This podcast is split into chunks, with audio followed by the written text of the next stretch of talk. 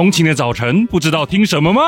寂寞的晚上有点无聊，戴好你的耳机，我们一起召唤法力！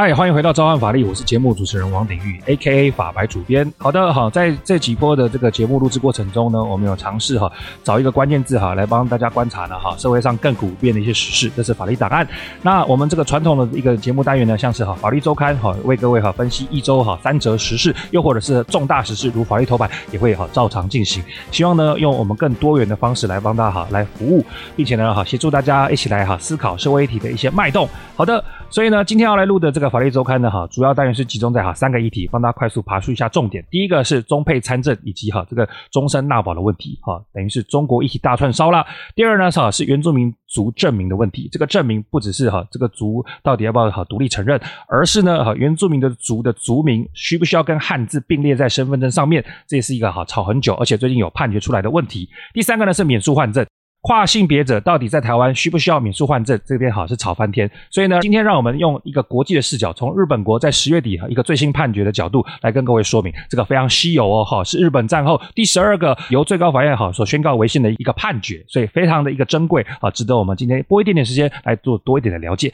以下就让我们开始今天的法律周刊，进到第一则新闻。第一则新闻，我们谈到中国人不打中国人，该让中配当立委终身纳健保吗？好的，中国议题在台湾呢，哈，往往是哈成为言上的焦点。国护就是因为中共政权呢，哈，很喜欢拿着飞弹对着全台湾两千三百万同胞，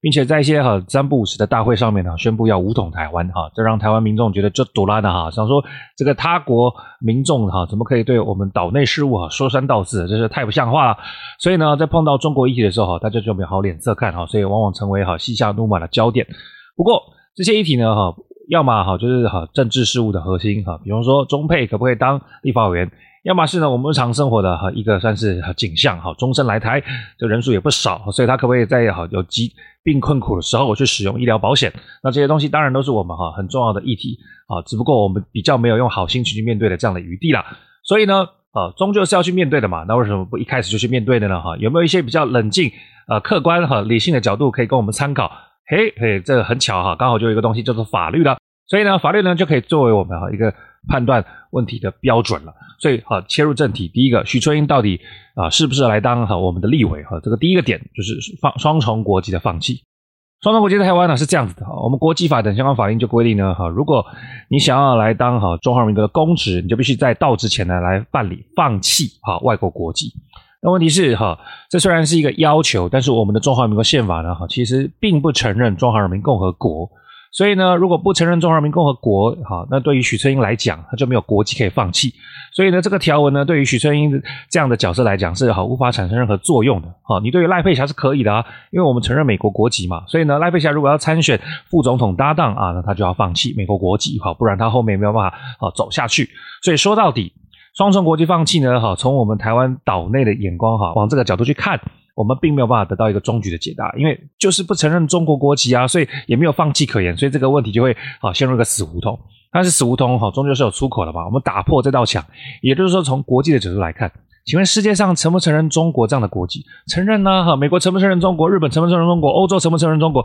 都承认呢。所以我们哈不一定要用岛内的哈这个法律的角度去看，我们可以放眼世界哈，放眼全球。所以我们在这个 moment 就是承认中国国籍的话。那也许在台湾的法律视角下不承认，但是它事实上在世界各国就是存在这样的一个国籍啊。所以说到底，我们到底希不希望一个政治人物啊，人在曹营心在汉？我们当然不希望。所以在这个 moment，如果有一个政治人物，虽然哈法律上是台湾人。啊，法律上也没有其他国籍，可他事实上就是拥有其他国籍这样的一个背景哈，甚至在过往他的这个呃政治履历当中哈，又充满许多统战的色彩。我们当然希望他跟这样的一个原生的地方能够有一些适度的切割，来表达他对于哈台湾公职的忠诚，也不一定呢。所以呢，这边哈当然是在道德上，在政治上，我们当然好作为选民有办法去诉求他去放弃中国国籍。好，所以第一个问题，双重国籍到底该不该放弃？在法律上，也许他没有一个东西可以放弃，但他事实上应该做一些努力。我们从选民哈要求政治人物要忠诚啊，效忠一个哈国家的角度来看，这样的一个哈要求其实可能并不过分啊。好，那二来他到底要怎么放弃？我们刚我们从岛内的角度来看，当然是无法放弃了。可是你回到他的那个哈母国去看嘛。中华人民共和国的国际法里面有两个失效的简单的规定，第一个叫自动失效，第二个叫申请失效。自动失效的点呢，哈，跟我们台湾的处境很像，也就是说，他们哈规定，如果你去申请或者是哈加入其他国籍的话，那么你就哈这个自动丧失中国国籍。那问题是，他们也不承认中华民国啊，所以呢，他加入了哈台湾的阵营，并且领了台湾的身份证。那因为对岸不承认嘛，所以他领的再多都是哈这个呃，在他们的法律里面都是一张白纸嘛，所以呢，他也无法自动失效。所以问题来了，他可不可以申请失效？他可以申请失效啊。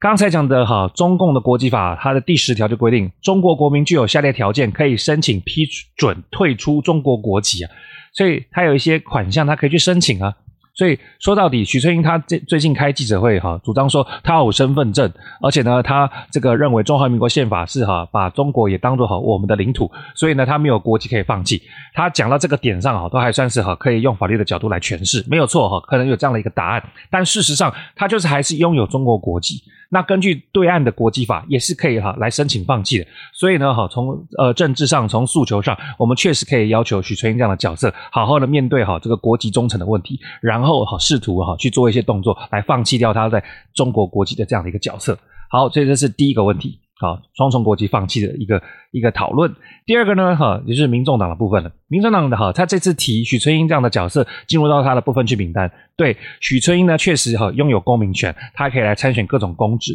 这是他的权利。但是呢哈，对于选民来讲，选民也有权利啊，选民也有权利知道说他这个政治人物，他过去拥有那么多统战背景的色彩，他加入到哈台湾的阵营，进入到台湾的公职之后，会不会做一些人在曹营心在汉，一些哈这个哈脚踏两条船的一个动作？选民有权利知道这个现象会不会发生？可是你可以对应一下柯主席啊，在啊最近去参选，不对不起啊，不是参选，最近去参访大学的时候的一些反应啊，比方说他去参加呃高雄大学跟这个大学生对谈的时候，他就好被评论的时候，他就提到说，诶，这个他有犯法吗？好，这个他有进入到司法程序都没有吗？还有评论吗？然后一副很帅气的样子说，哦，讲完了。好，那这样的一个口气或者是这样的一个内容，他有确实回应到许春英这样子一个呃统战色彩需要说明的一个问题吗？好像并没有嘛，只是用态度去回答一个哈大家急迫想要知道的问题，这样并没有把一个大家的困惑给解决掉。好，尤其是这个政党呢，好，我们都知道，他除了提名这个角角色之外，他并不是空有一个平台让大家还可以上架，他其实要提供一个让大家可以哈清楚的了解提名人的理由，并且要相信他的一个说法的一个哈义务存在才对。所以呢，并没有那种云淡风轻笑一笑哈就可以让大家用态度来解决好所有问题的这样的空间了。好，所以以上呢就是哈许。春英呃女士呢哈，面对到这次问题哈的两个焦点，第一个就是双重国籍，第二个就是民众党的说明义务。好，那说到底，中配来台呢哈，他为什么要这么千辛万苦来取得这样的一个参选资格哈？其实呃，在过往哈，释字哈大法官这边呢也有做一些哈这个了解。怎么说呢？其实啊，在追根究底啊，我们中配要担任哈这个中华民国的公职，它其实要经过十年的岁月的淬炼啊。那这样的一个规定呢，是写在两岸条例里面。这个两岸条例里面很明确的提到说，中配呢一定要啊这个在十年啊取得身份证十年之后啊，才有担任公职的空间。大法官过去也有讲到类似的一个哈关系，就是说，既然哈中配哈是从哈中国那边过来的，所以呢哈他在加入台湾阵营之后呢哈他就要来沉淀一下，来沉淀一下，适应一下台湾的这个民主风气。这些东西呢哈是一个很正当的要求。大官这么讲，原因是因为中国跟台湾呢哈是不同的一个空间，再加上中国对台湾有一些敌视的。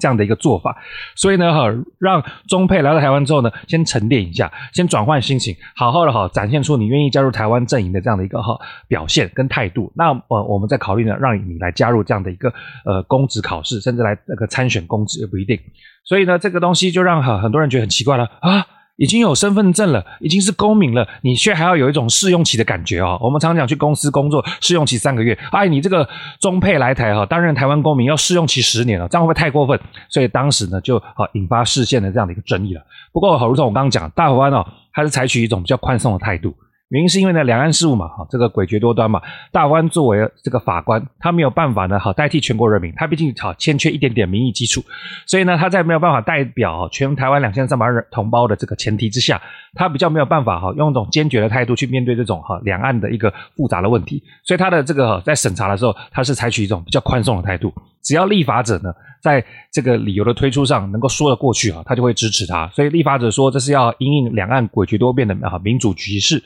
所以呢就给哈中配来台哈十年的这样的一个期间来沉淀一下。大方就说哈这样的做法是没有问题的哈，原因是因为这个是呃民意代表的一个做法，而且也说得过去。二来呢。十年嘛，哈，十年还是十五年，还是说五年？这个东西哈，其实说不准了哈，也只能哈靠民意代表呢哈，透过他这一个好算是三读通过的这样的一个算是折冲呢，来得出一个最后的答案。这个是呃司法权比较没有办法去检阅的。最后。不分大小公子，你全部都给他十年哦，哈，这样会不会太久了？大法官还是讲了一句老话，这是一个诡谲多变的民主局势，哈，这个司法权比较没有办法去智慧了啊，比较没有办法说三道四哈，提出一个算是像比例原则那样那么清楚的标准，所以呢，他这边就就随哈立法者去了，所以说到底。中配在台湾呢，哈，他要经过十年岁月的淬淬炼，哈，这样的一个做法，过去是有大法官解释来做一个背书，确实认为说这是一个两岸分治的一个情况下一个政治的哈不必然的一个不得已的选择。二来呢，虽然你通过十年了哈，像许春英这样的一个角色，他通过这样的考验哈，通过所谓的试用期的表现啊来参选公职，不过你过去的这样的中国国籍是不是要放弃啊？在政治上诉求上，我们是不是可以来要求？这都是啊，我们可以一起来讨论。不过附带一提啊。我们刚刚一直强调，这是政治上哈，这个道德上的诉求哈，并不是法律上。原因是因为，如果我们希望哈，这个许春英这样的角色在参选的时候，中配要放弃掉中国国籍，而且要强加他这样放弃的义务，我们除了要突破中华民国并不承认中华人民共和国的一个前提之外，我们也必须要这个用法律的依据哈来附加这样的一个参选人这样的义务才可以，不可以用。这个国家的这个道德的高度，就要强迫去他这样做。我们选民可以用民意去这个去启动、去去倡议是没有问题。但是从国家的角度哈，有例如中选会，绝对不可以这个强迫许春英的角色哈，必须要放弃掉才选哈。这样的话。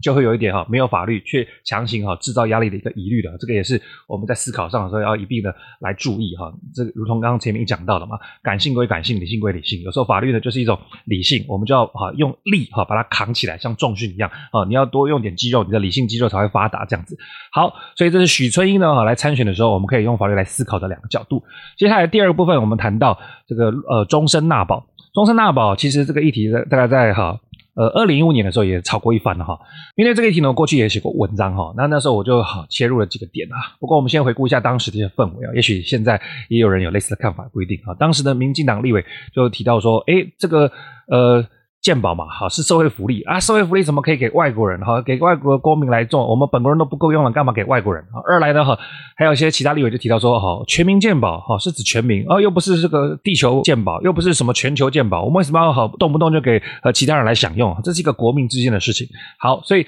讲到全民健保，讲到哈国民的一个福祉，那大家都会想说啊，就是要给台湾人来用，所以用国籍、用血缘、用血统来做一个区分，好像就变成是一个很理所当然的事情。不过，哈这边呢，哈尤其是我在好文章中有提到，全民健保它是一个哈社会福利没有错，但是它是社会福利当中的社会保险。那社会保险跟普通的我们去呃某某人寿买的这个商业保险是不一样。商业保险是看我们的哈这样的一个算是出事情的几率哈，然后呢我们再丢保费进去来获得一个个人的去除风险的一个安慰了。好，那社会保险的这个东西它也很像，它是透过保费的缴交让大家共同承担这样的风险，然后在出事的时候可以领到保险给付。这个看起来都很像，但社会保险跟商业保险最大的差别就是保费的缴交的一个好逻辑。商业保险是建立在这个人出事情的几率大小上面，所以你出事几率越高，你保费就越高。可是呢，社会保险不是看你出事的几率，社会保险是看我们每个人的哈这个负担的能力。原因就是因为在社会上哈，往往那些哈这个出事哈情况高，它才会需要有大家一起来 cover 的这样的一个哈需求。所以反过来讲，我们会用哈这个每个人哈他能够负担的能力作为社会保险的一个缴费保费的一个高低的标准，而不会用这个人出事的几率。好，我们会反过来。好，商业保险跟社会保险最大的差别就是保费计算的基础。商业保险是利用所谓的哈出事情的几率，可是社会保险颠倒过来是看这个人的能力大小。因为呢，呃，在呃长期的观察之下，往往哈这个出事几率高的人哈，他负担能力可能会比较小一点。所以，我们社会保险为了要照顾到全部的这些哈在呃台湾的居民，所以我们会用能力负担的大小作为基准。所以话说回来，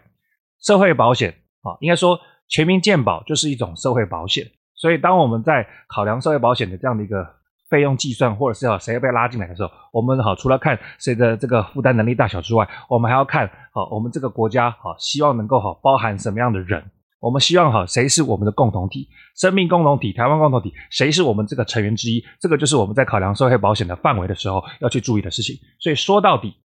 社会保险你要说好全民健保到底算不算是一种地球健保，还是全球健保，可不可以往这个大方向去迈进？其实，在全球化或者区域整合的这样的一个逻辑之下，未来哈，也许只有就有这么一天呢啊！如果世界真的变联合国，而不是纯粹的一个呃，算是国际组织，它真的变一个联合国，我们全部都变成某个 state，然后组成一个超级联邦，你觉得全球健保有没有可能？确实有可能。所以，我觉得全民健保的范围其实还是哈，要细注意我们对于哈这个台湾共同体的想象到底在哪边，我们的边界到底在哪边啊？而且，我们讲到底，讲实在的，很多人哈，尤其外国人哈，先不管中国人。外国人到台湾，他如果居留这个期满六个月，他就可以去请领健保给付，他就可以去办理健保的一个申请以及给付。那为什么终身来台湾念书，尤其是个很多念研究所啊、念大学部，他一念就是好两三年起跳，他却没有办法享用这样的福利？你觉得同样都是人进到台湾，那为什么会因为他的这个出生地的差别，而且又没有国家安全的因素，我们就给予这样的差别待遇？这样做是合理的吗？这样做是正当的吗？哦，都值得我们再再三来思量。所以说到底，今天讨论中国议题哈，其实是一张一缩了哈。怎么讲？我们讨论到哈，这个因为国家安全，所以我们可能让哈有些这个色彩的人哈，希望或或者是国籍的人呢哈，不要加入到这个公职，这是把它往外推的一个动作。可是呢，讲到全民健保，希望能够好收纳更多的共同体。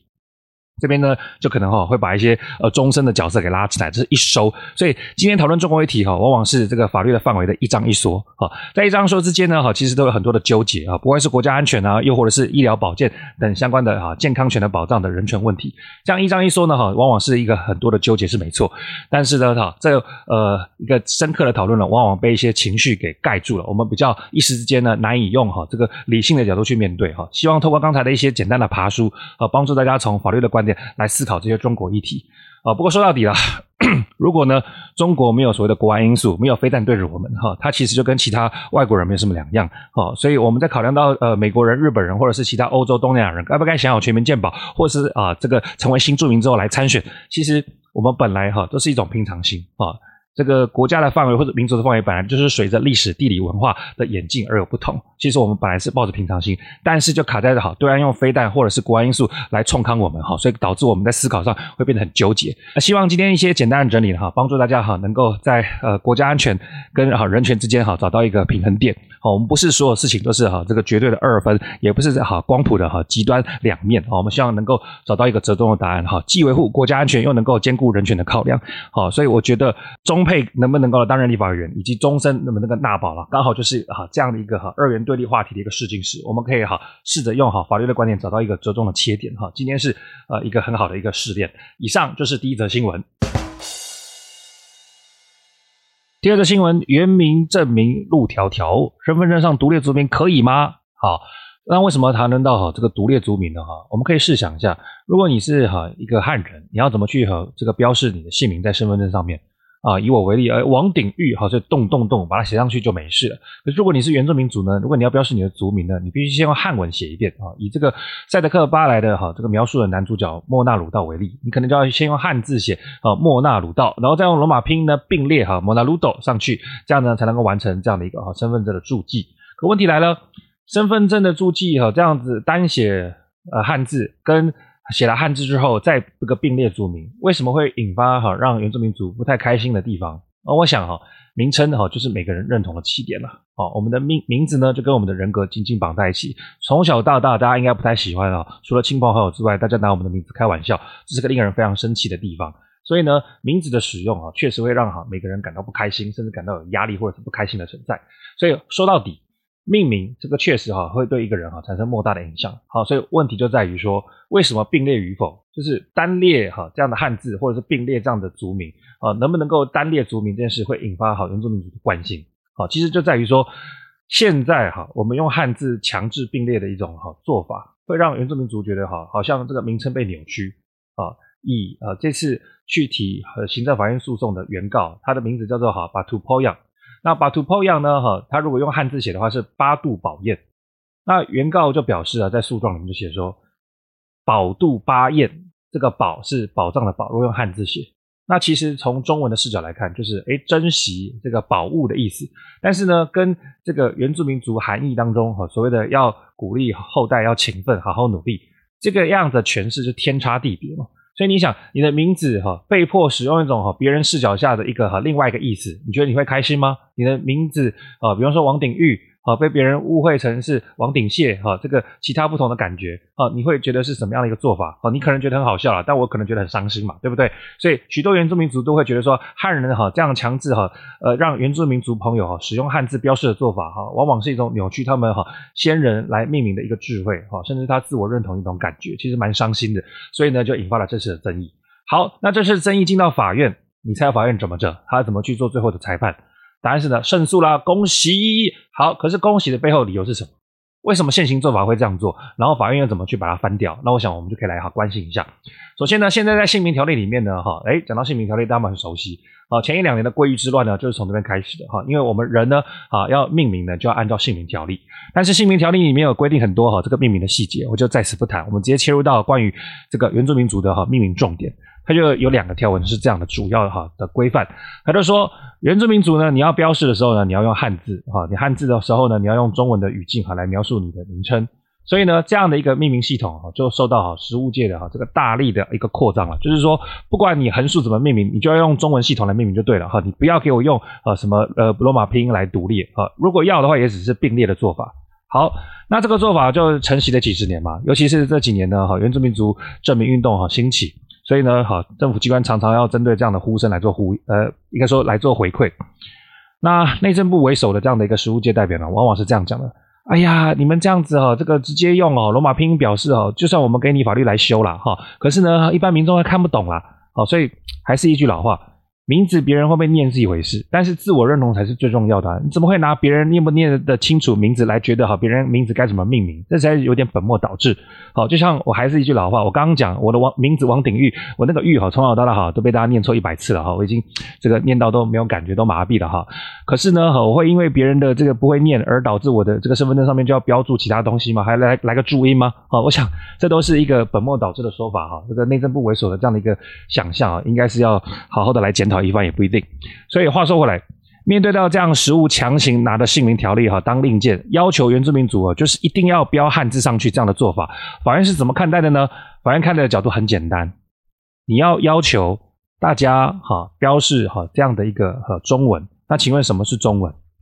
我们搭配现在啊，尤其是二零一九年通过的国家语言法来看，其实我们在国家当中通行的语言不只是所谓的中文或华语啊。它其实包含了很多种语言，也当然包含了原住民族的语言。所以，如果我们希望哈在姓名条例上面的姓名要标示所谓的哈这个呃国内所流通的语言，那原住民族当然也是其中一种语言。再加上原住民族哈，因为它的语言的一个呈现模式啊，长久的惯性来都是用罗马拼音去呈现，因为它并没有文字化，所以是借用罗马拼音的系统，这已经是一个哈长久的惯例了。所以逻辑问题啊。既然我们姓名条例要求我们可以用哈这个国内流通的语言来做标示，二来呢哈原住民族哈加上罗马拼音的系统又是一个哈惯行的方式，所以就没有道理说一定要强迫原住民族在罗马拼音之外去并列所谓的呃汉字的这样的一个书写方式。所以呢，法院呢哈就很大方的给予原住民族朋友在这次案件当中的胜诉，而且判决当中还很友善的提到过去的历史的创伤。啊，怎么说呢？对原住民族来讲。至少从日治时期开始，因为比方说你要把它命名成这个汉字的命名系统，而且要进入到呃日本国哈命名的这样的一个体系，所以很多当时的哈原住民族就被迫取日本国下面的一个算是名字跟方式。大家有兴趣也可以去看看一些历史文献或者是一些软性的作品，如赛德克巴莱哈里面就有一些呃很多原住民族的朋友就被迫当时改成日本名。那进入到国民政府统治的之后，也因为哈这样的一个转换，也被迫哈从原住民族的命名系统转成哈这个汉字的命名系统，华语的这样的一个想象。所以哈这样子的一个算是被迫改名的历史跟哈阶段性的伤痕，都让很多原住民族世代都已经忘记自己的原住民族族名一个哈这是传统的由来以及哈背后命名美丽的一个想象。所以这都是一个对一个族群啊，一个背后一个很深很深的历史脉络，一个很严重的扼伤。所以判决也很清楚的在呃文字当中哈，深刻的去描写到这一点，算是非常的值得鼓励。因为我们一般的判决都是哈比较生冷的去描述法条以及哈对它的适用，比较少去爬书哈背后的历史脉络跟背景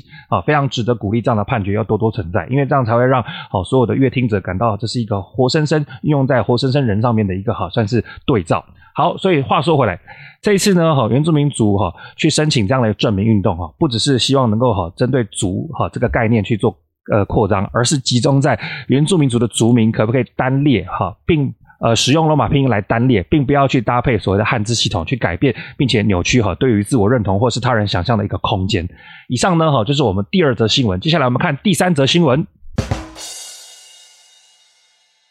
第三则新闻。免诉换证行不行？日本判决新出炉。好的啊，免诉换证哈，尤其是对跨性别者是一个很重要的一个算是里程碑。而这个议题在台湾哈也是啊呃怎么讲，争议不断。所以今天呢，先让我们哈暂且放下台湾的这个讨论，我们先来看看啊日本国哈最新的一个判决，就在哈今年的十月底啊，日本的最高法院。他们的这个哈法官的地位呢，相当于是台湾的大法官了哈，相当于啊是非常崇高的，所以他们最近呢就出了一个哈，算是要求动手术才能够跨性别的一个这样的规定，是违宪的。而且这个文献非常珍贵啊！他们在战后呢，哈是第十二个起啊，由最高法院来宣判文献的判决，可以说是哈美兹拉系啊，真的是非常的一个稀有啊！所以呢，今天就让我们哈趁这个机会哈，也来用日本的视角来讨论这个台湾也非常热的议题——免诉换证到底 O 不 OK 啊？好，那话说呢，哈这个起源当然就是哈，因为日本国啊也是有跨性别相关的法律嘛，所以呢，当然有人想要跨性别去做这样的性别转换的时候，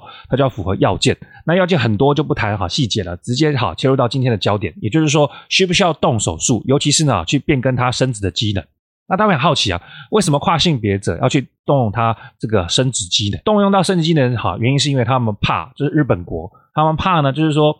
如果有一个人他跨性别之后，还能保有原有的生殖的这样的一个系统，将会造成一个但是哈后代对于哈他的原生父母的性别认知的错乱。好，这不是我讲的，这是判决里面提到立法目的哦。好，所以往下来谈。那正是因为这个哈手术的要求，会让哈这样子承受手术的人呢，一个身体莫大伤害。所以跨性别者呢，在日本呢也是哈感到非常的困扰啊，所以呢就趁机会呢就一路视线哈，对不起啊，一路打诉讼啊，往上打，打到最高法院。好，所以最高法院呢哈就很难得的呢，就是来面对这样的议题啊。毕竟前阵子哈，他们对于同婚的议题不是很友善嘛，一直都说这样的东西并没有哈彻底违宪啊。那所以大家对于这个日本的性别议题的一个伸张呢，感到非常的忧心。但这次哈，既然是给他做违宪认定了啊，非常的一个哈呃勇猛直觉哈投直球好。那最高法院呢是怎么看待这样的一个要求动手术才能够做性别重置的这样的一个看法？啊，它有点类似我们比例原则的角度了。好，先去探寻的这个规范的目的哈，是不是够正当的？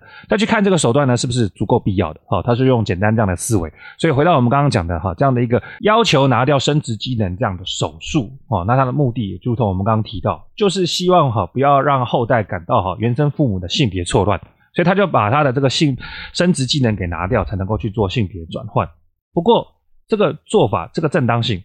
他们的大法官就认为，诶，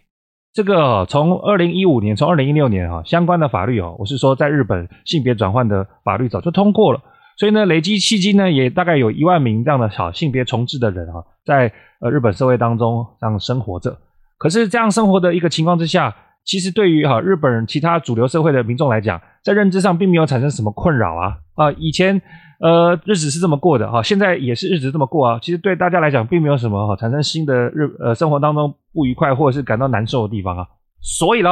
法律一开始设想的是后代对于和父母认知的这个精神错乱的部分，好像就不存在了，好像是一种虚无缥缈的一个空气炮哎。所以大法官们就觉得说，这样的一个限制的目的好像没有那么正当啊。好像没有那么正当啊，而且再来手段的部分，手段的部分也是过于哈，有点太超过了。怎么讲太超过呢？他们就从哈这个手术对于哈当事人的身体负担来讲，各位把生殖机能拿掉，因为我们哈身体是一个很精密的机器啊。如果你拿掉一部分呢，哈，其实可能会互通有无哈，互相来影响。所以把生殖机能拿掉哈，原本所分泌的相关的荷尔蒙等这样的一个算是分泌的机能，会不会哈影响到身体其他部分，造成哈身体啊全部这样的一个互通有无的方式哈感到啊被撼动的情况？其实大法官们也是深深担心，好会影响哈每个人的身体啊这个太超过的一个情况。所以他这边提出一个名词啊蛮有趣的，这样子哈动手术哈把人身体哈破坏到一种程度，他就说哈破坏日本当地的一种权利叫做追求幸福权。这个追求幸福权呢，是来自于美国宪法哈，这是 Pursuit of Happiness 啊，这其实很像那个威尔史密斯之前演的那部电影《当幸福来敲门》的这个英文片名，所以这个是一个很美国哈，因为美国统治过日本一阵子，所以就把美国这样的一个追求幸福权的概念哈放到这个他们的宪法里面，而这次的判决呢，又把这个哈追求幸福权呢用在这次的案子里面哈，所以 by the way 说明一下，这次呢是少数呃大法官日本大法官运用追求幸福权来宣判文献的一个哈非常稀有的案子，好，所以总而言之，这个法。他们用比例原则的角度来看，既没有正当性，而且呢也过度伤害身体，所以其实没有什么必要了啊，也就宣告这样的一个算是要求把生殖技能拔掉的规定才能够做性别转换的一个呃要求啊，认为是违宪的，认为是违宪的。好，以上呢就是简单的来提及到日本国这样的判决。好了，所以虽然是简单这样子跟大家来做重点摘要啊，其实我也是好爬梳了一下他们这个真实的判决，我也是一页一页看哈。所以如果有什么讲错的地方哈，请大家多多指正哈。但是我并不是因为啊这个简单讲而随便看哈，请大家来多多包涵这样子。好，那回到台湾，刚刚讲哈，免术换证在台湾也是延招不断嘛。那免术换证在台湾的哈，这个其实呃最聚焦点就是你的这个生理机能是一回事哈，但是你的这个呃性别。呃，性别外观，尤其是性征的部分，到底要不要做手术冻掉？这也是一个非常大的焦点哈。所以在前面刚才提到的日本判决呢，他们也有带到这个地方。但最高法院之所以没有深入去讨论，是因为，嗯，诉讼是一个省级一个省级往上打，所以最高法院认为下级审就是哈高等法院并没有针对这个性别特征啊要不要切掉，或者是要不要做置换这样子的一个方式哈去做呃论述，所以他觉得哈下级审没有好好讨论，所以。最高法院就不要哈先僭越了哈，先丢回去给下级的法院好好讨论。所以这个议题还是悬而未决的啊，但并不是不重要。那回到台湾，不管是生理机能的这样的一个算是呃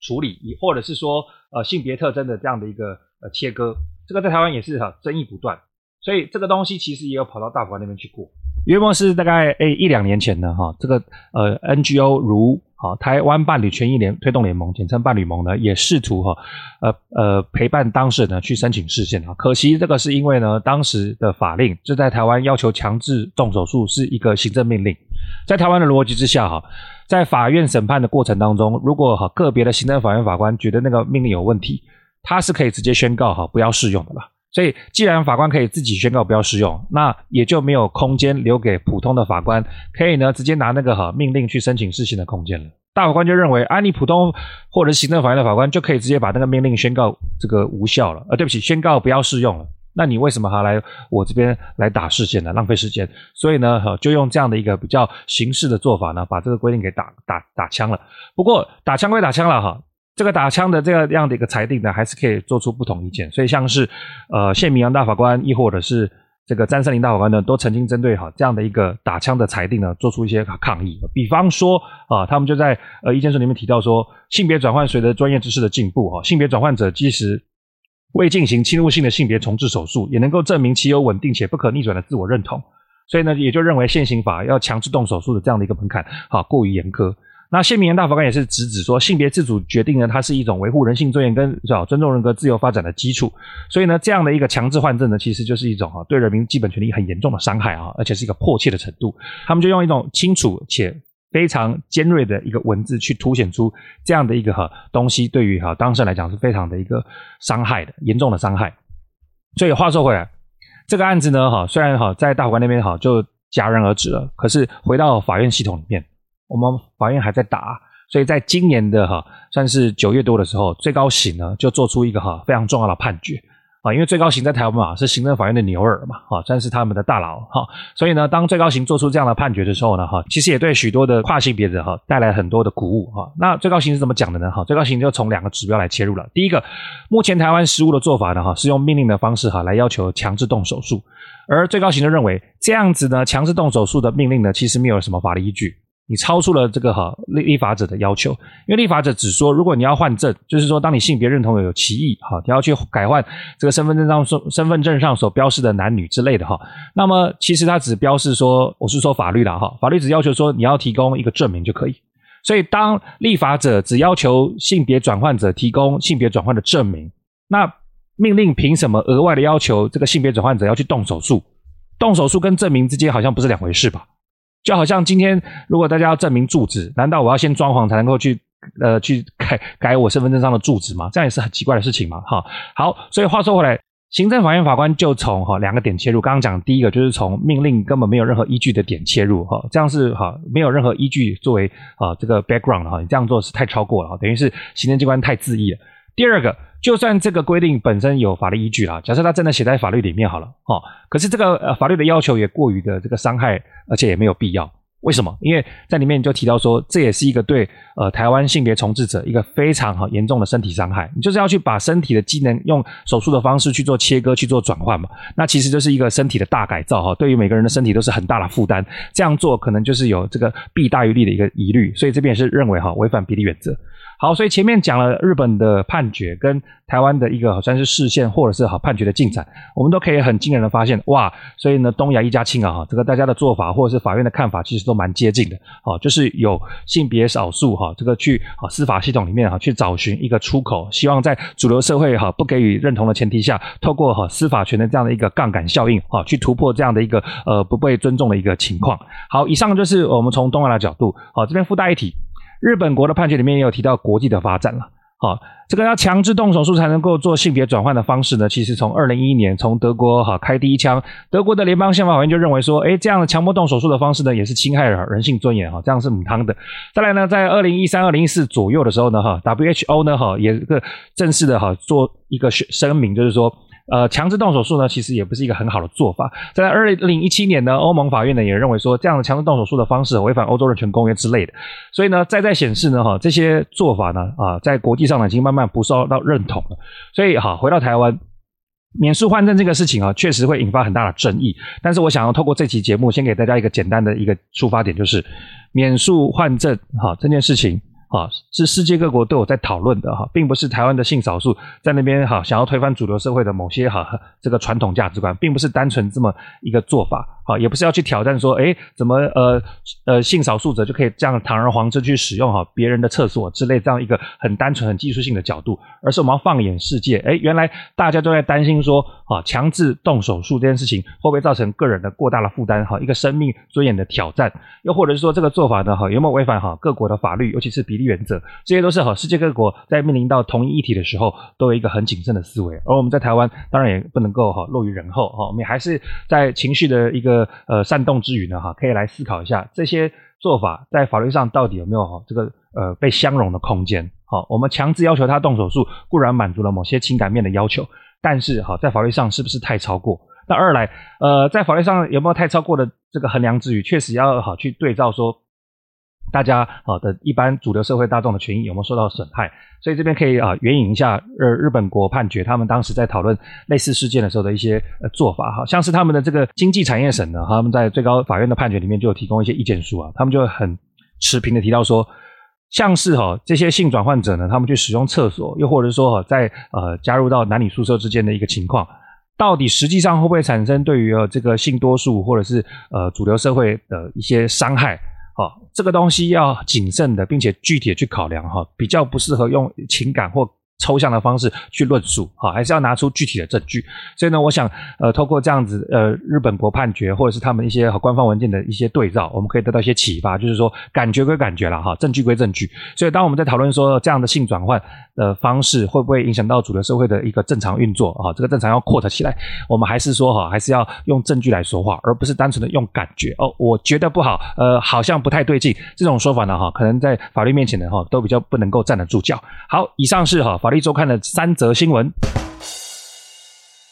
今天的关键字整理跟观察重点如下哈，第一则是哈许春英跟终身纳保哈，那许春英这件事情就是谈到哈双重国籍能不能放弃？从台湾的视角来看，诶，对我们中华人民共和国宪法并没有提供所谓的呃这个中华人民共和国存在的事这个事实啊，所以他也就让他没有国籍可以放弃。不过在事实上，许春英就是拥有中国国籍啊，所以根据中华人民共和国的国籍法，他就是有机会来放弃他的国籍。所以从政治道德的诉求上，我们是不是可以希望一个参选的人物能够不要这样子哈？人在朝鲜心在汉，这确实是我们可以去争取的。而二来终身纳保呢，其实这个议题呢，应该建立在我们对于哈台湾共同体的想象。我们觉得它多大，那就该多大。可是，在考量多大的时候，也要哈这个不要呃做差别待遇啊哈，随便做差别待遇。比方说，呃很多啊、呃、其他的国家的外国人在台湾居留六个月就有办法取得这个全民健保的一个照顾。那很多终身在台湾已经念书哈，从大一念到大四，或者是研究所一念好几年，那却没有办法享受享受到这个全民健保的一个呃容纳。那这样的话，是不是一个差别待遇？而这个差别待遇有没有正当理由？好，这也都值得我们在思考的时候来进一步确认的。那第二个新闻，我们谈到呃原住民族证明，尤其是。是希望把呃族名能够单列，而不要哈跟汉字并列。那我想呢，姓名是每个人哈一个人格的表彰哈。我们怎么去主张我们的姓名，其实也是在捍卫我们人格的行使。所以这是一个对哈每个人来讲都很重要的权益。那只是说原住民族在讨论的时候，因为人数的关系，在全台湾的比例上比较少，所以不见得能够获得说哈主流社会或媒体的关心。不过说到底，既然是捍卫人格，我们所有支持哈每个人性尊严的人哈这些听众朋友或者是我自己都应该来声援才对。所以呢，说到底，法院也很明察秋毫提到说。对这次的一个哈呃族名列上去的一个部分呢哈，要不要并列的部分呢？确实哈卡到现行法规的一个错误解释。法院就指出说，既然你要放哈这个在台湾流通的语言，那应该就要把原住民族的这个哈运用系统给它考量进去。所以罗马拼音这样独立也没有问题。所以哈，我们就希望这个判决呢能够带来一些影响哈，让我们的立法诸公呢能够确实的把法律修得更清楚一点哈，来减少哈失误哈，尤其是内政部为首这样的一个哈算是比较收拢跟保守的建议。第三则新闻，我们谈到日本国哈，尤其是最高法。法院对于跨性别者要不要强制动手术才能做跨性别的这样的一个哈判断，那日本最高法院呢哈很清楚的用比例原则类似的思考模式去思考这样的强制动手术的动作，他们认为是违宪的。为什么违宪呢？原因就是两大个地方。第一个，这样的目的正当吗？好，在现行的考量之下，以前是认为说怕这个哈原生父后代对原生父母的性别认知有错误啊，所以就担心说啊你一定要动这个手术才能够消除这样的困扰。可是这个。后代或者是社会大众产生困扰的情况真的存在吗？好，再来第二个部分，我们谈到说这样的手术哈，其实弊大于利。为什么？因为它会对当事人身体产生一个不可逆的伤害啊，所以这样做真的有必要吗？哈，也值得来思量。所以对比台湾啊，这些哈风风火火的争执背后，啊，这个主流大众会觉得说，嘿，侵犯他们的这样的一个生活领域或者是生活方式，那这些东西的担心都是可以被考量的。我们法律就是要均衡大家的利益哈。不过从日本国或者是官方文件的一些哈启发来看，也许我们在探讨对于社会的影响的时候，也许感觉归感觉，证据归证据。哈，我们为了每个人的权权益都能。够平衡的存在，是不是在讨论的时候就要拿出更具体、更有说服力的一些说法？也不一定了哈。以上就是我们今天的三者实事整理分析。如果你喜欢的话，请帮我按下订阅，好，分享出去给更多人讨论。有空的话，也来我安居专业走走，让我欢迎留言，让我知道你关心什么议题。我是大黑，召唤法力，我们下次见。